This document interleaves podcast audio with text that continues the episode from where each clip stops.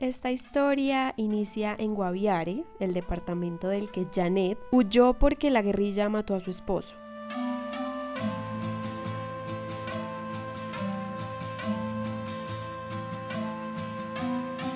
Días después, ella y sus hijos fueron perseguidos por unos sicarios, quienes la amenazaron y le dieron seis horas para empacar e irse.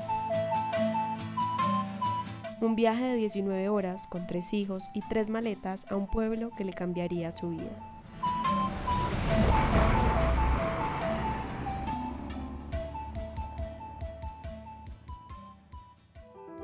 Hola a todos, soy Mariana y seré la host en primera persona. Bienvenidos. Primera persona, tu voz, tu historia. Tu voz, tu historia, primera persona. Tu historia, primera persona, tu voz. Y este es primera persona.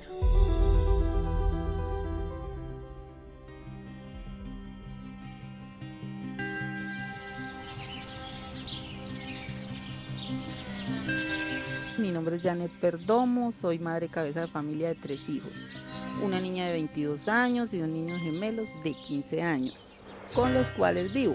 Llegué a Palestina hace dos años desplazada del departamento de San José del Guaviare.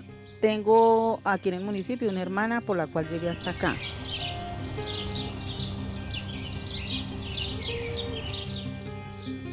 Empezar de nuevo no fue nada fácil, pues Janet pasó de tener su propio almacén de colchones en Guaviare a dormir en cama de estivas en Palestina, en una sola habitación para los cuatro, ella y sus tres hijos. Pero con el tiempo las cosas fueron mejorando. Janet consiguió un buen trabajo y logró que sus hijos volvieran a estudiar. Sobre su día a día, comenta. Mi día a día es ir al trabajo, el cual me ha dado una oportunidad económica para seguir sacando adelante a mis hijos, los cuales tienen muchos sueños de seguir estudiando y llegar a ser grandes profesionales, grandes seres humanos comprometidos con ayudar a la comunidad. Pero hoy, más que contarles la infinidad de anécdotas que tiene sobre la violencia, hablará de ese lugar donde encontró buenos vecinos y muchas alegrías. Palestina, un pueblo cafetero y montañoso en Colombia que le devolvió la tranquilidad. El barrio en el que vive, un barrio de calles ruidosas, coloridas y llenas de personas acostumbradas al contacto, a los abrazos, a la cercanía y a la solidaridad. Me siento contenta de haber llegado a, este, a esta parte del país que brinda muchas oportunidades, me siento segura y espero seguir consiguiendo la alegría. El pueblo eh, es muy tranquilo, su economía se basa en la recolección del café, los paisajes se pueden observar alrededor, son muy bonitos. Bueno, en cuanto a la gente, es muy amable, trabajadora, siempre comprometidos con ayudar al prójimo. El barrio donde yo vivo se llama Guayabal. Se caracteriza por estar ubicado frente al cementerio y por la carretera que conduce al aeropuerto, que está en proyecto. En este barrio vivimos en su mayoría familias compuestas por padres trabajadores que desempeñan mm, día a día sus labores para llevar pues el sustento a su hogar. En el barrio somos muy unidos. Eso es lo que me encanta de vivir en este barrio. Este año, con la llegada del coronavirus al país, las cosas cambiaron. Aunque en Palestina todavía no hay casos registrados para evitar los contagios, entraron en aislamiento preventivo obligatorio. Ese barrio de calles ruidosas, lleno de gente, acostumbrado al contacto, ahora tenía sus ventanas y puertas cerradas y sus calles vacías. Los problemas y las necesidades no tardaron en llegar. Cuando inició la pandemia se empezaron a reflejar las necesidades de algunos vecinos que donde trabajaban les dijeron que tenían que cerrar. A los días, pues ya no tenían trabajo debido a que extendían frecuentemente la cuarentena y pues las empresas o sitios donde trabajaban ya no tenían cómo subsistir con el arriendo y pues para pagar los, los sueldos. Eso empezó a perjudicar porque pues la mayoría de los que vivimos en el barrio pagamos arriendo, pagamos servicios y pues o no tenían con qué comer y eso. Y pues la verdad las ayudas del gobierno no son así pues las suficientes.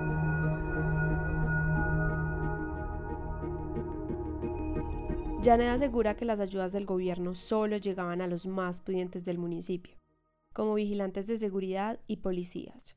Palestina no era el único municipio atravesando esta difícil situación.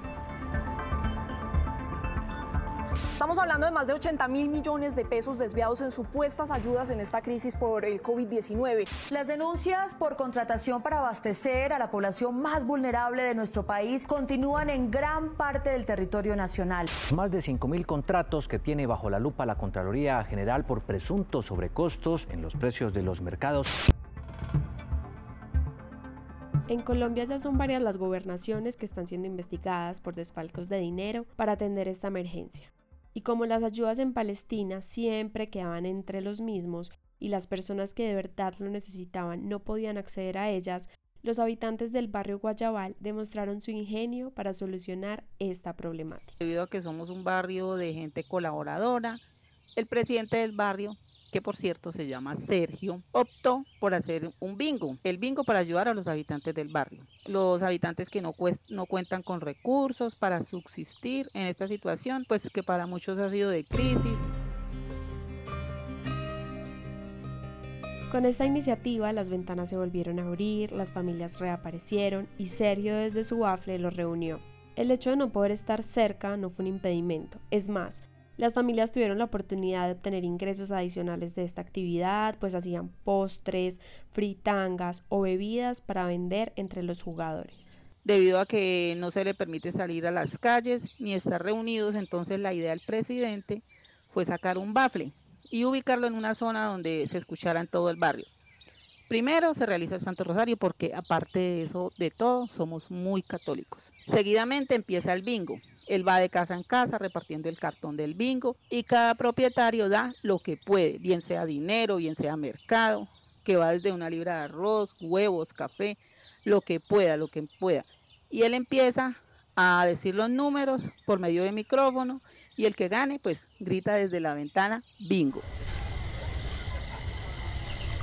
N32. Hoy recogimos. Es así como todos los domingos a las 7 de la noche se empiezan a asomar los vecinos. Ni la pandemia ni el olvido del gobierno impidieron que este barrio buscara soluciones a sus necesidades. Como que el alcalde o, el gobierno o eso se olvida de, de, la gente y se olvida de, pues, de, la, de los barrios y eso, entonces nos toca entre nosotros mismos ayudarnos lo mismo en este barrio, eh, también nos colaboramos mucho en el sentido de que si el vecino vende pollos, entonces todo mundo, pues todo el barrio le compra a él. Una ayuda que aunque no viene del gobierno, podríamos decir que está mucho más completa, pues Sergio, el presidente de la Junta, recoge con anticipación lo que sería el premio. Los premios, digamos que en su mayoría los produce el mismo bingo. A veces cuando recolectamos, por decir algo, hacemos un bingo, juegan 50 personitas, pagan 10 mil pesitos. Entonces repartimos el premio, 25 mil pesitos para la persona y 25 mil pesos de recursos que que con las que suplimos una necesidad. La última necesidad que suplimos fue la necesidad del servicio de agua de una persona, de una conexión de agua. Hicimos un binguito, recogimos los materiales y una persona del sector nos colaboró con la mano de obra y pudimos suplir la necesidad del servicio.